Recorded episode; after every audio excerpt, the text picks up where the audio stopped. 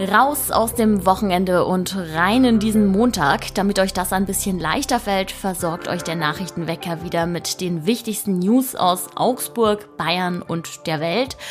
Heute geht's um ein mögliches neues Konzept für die Maxstraße und wir müssen natürlich über diesen Moment hier reden.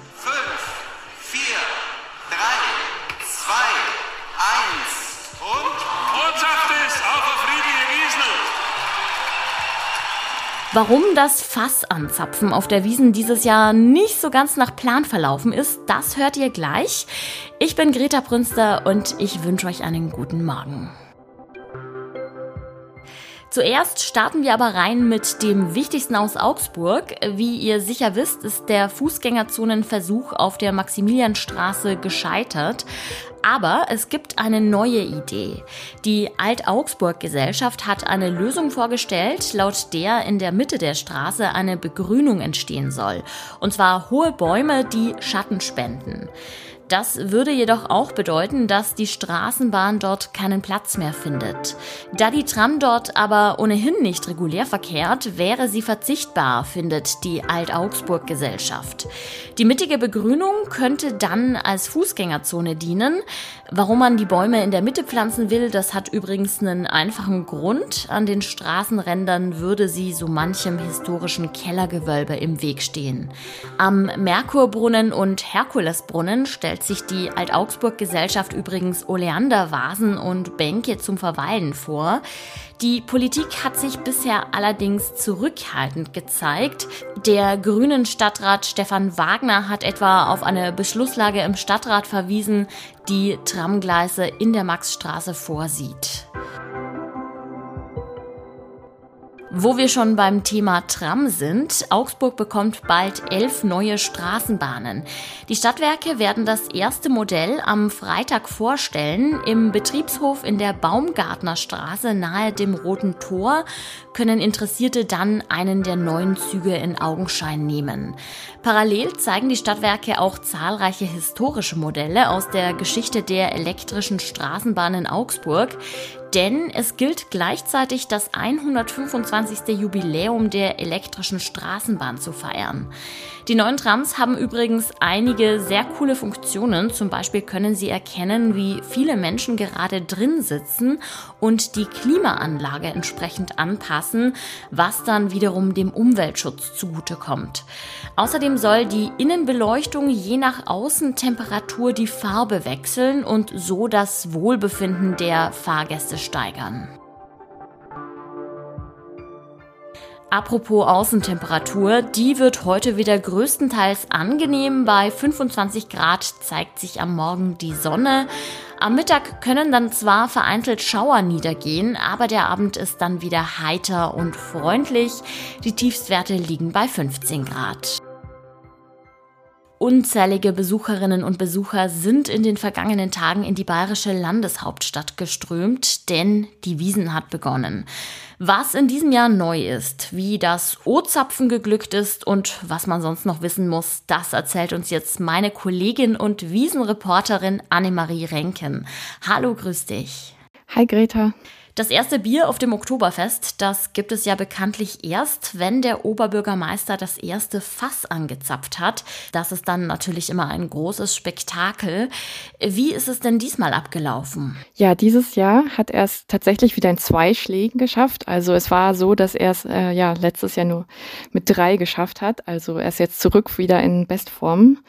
Ähm, aber er hat diesmal so ein bisschen zu früh losgelegt. Also vielleicht war er dann doch etwas nervös. Ähm, weil, naja, es war ja jetzt auch zwischendrin ein bisschen Zwangspause quasi. Aber genau, zwei, zwei Schläge hat er gebraucht, dann ging's, war es kurz nach zwölf soweit und ähm, Bier durfte endlich ausgeschenkt worden, werden. Und ähm, ja, da war echt einiges los. Also das Wetter hat, war sehr gut. Ähm, ich war vor Ort, war jetzt nicht im Zelt, aber direkt vorm Schottenhammelzelt und ja, man hat gesehen, wie dann direkt die Kellner losgegangen sind und in jeder äh, Hand hatten die fünf Krüge direkt losgezogen, Bier verteilt, die Leute hatten Spaß und ja, selbst wenn dann viele nicht mehr rein konnten, war eigentlich die Stimmung trotzdem sehr gut.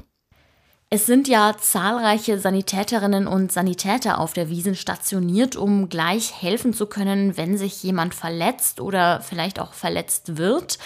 Und wie man hört, hatten die direkt am ersten Wiesentag schon einige Einsätze, oder? Ja, genau. Also ähm, gleich am Anfang. Also man muss sich das so vorstellen, bis neun Uhr darf man nicht aufs Gelände und ab dann schon. Und da sind dann auch, die Leute standen ähm, ja teilweise seit der Nacht schon da und äh, standen Schlange quasi. Und ähm, ab neun durften sie drauf und man kann dann sich da auf Social Media auch die Videos angucken, wie sie drauf gestürmt sind. Und dann gab es wohl direkt um kurz nach neun den ersten Zwischenfall. Ähm, ja, weil jemand Schürfwunden hatte und hingefallen ist. Ähm, genau, aber insgesamt, ähm, also es gibt schon die ersten Bilanzen für den Samstag. Ähm, es gab wohl so ungefähr gleich viele äh, Einsätze wie letztes Jahr, aber damals waren ungefähr ähm, ja 100.000 Leute weniger da am Samstag. Also ja, kann man vielleicht sagen, es gab ein bisschen weniger Einsätze.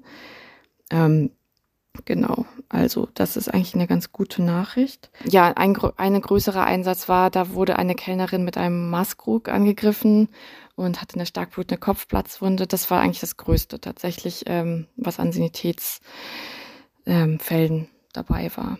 Das Oktoberfest bedeutet ja Rummel, betrunkene Menschen, manchmal auch Streitereien.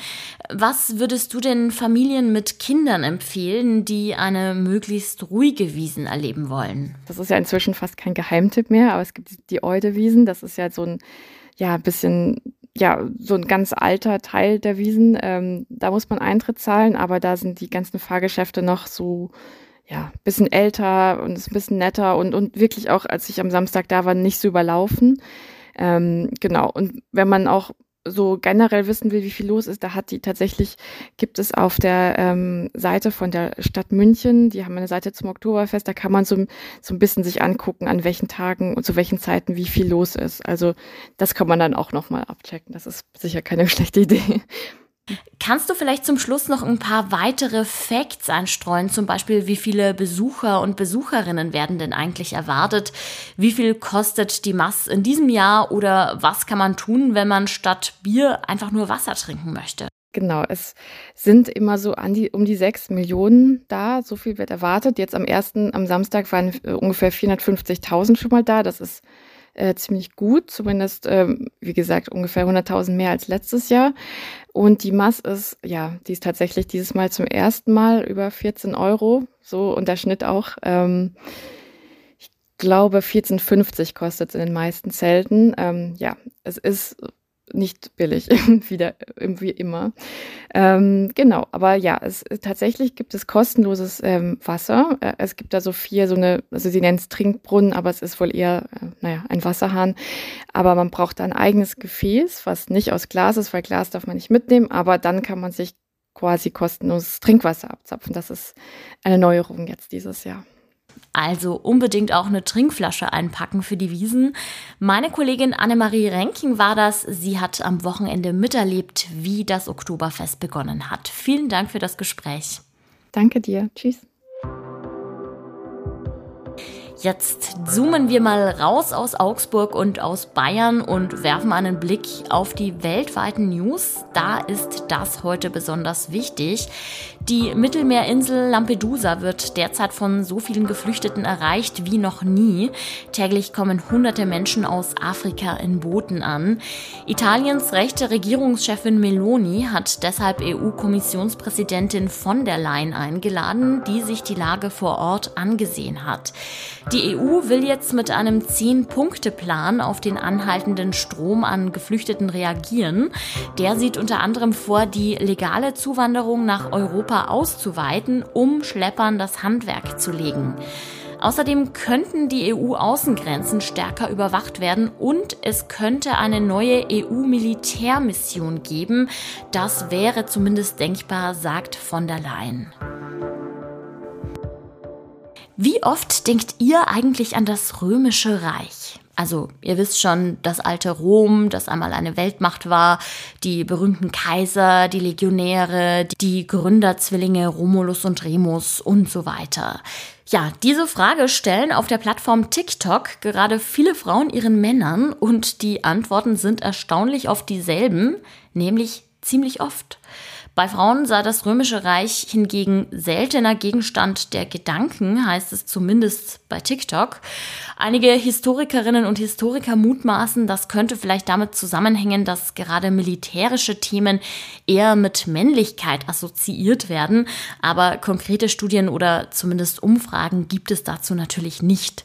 Ich muss auch ganz ehrlich sagen, mich hat das ziemlich verwundert, denn ich bin eine Frau und ich denke auch recht häufig über geschichtliche Themen eben wie das römische Reich oder das Mittelalter nach. Also ich kann diese anscheinend vor allem männliche Faszination jetzt nicht so ganz nachvollziehen. Aber gut, vielleicht funktioniert dieser Test halt auch einfach bei Menschen aus Augsburg nicht, denn in dieser Stadt stolpert man ja wirklich überall über Zeugnisse aus dem alten Rom. Da wird man halt einfach ständig an diese Epoche erinnert. In diesem Sinne sage ich Tschüss, startet gut in den Tag und äh, denkt mir bitte nicht so viel über die alten Römer nach. Mein Name ist Greta Brünster und wir hören uns dann morgen wieder hier im Nachrichtenwecker. Bis dahin, macht es gut.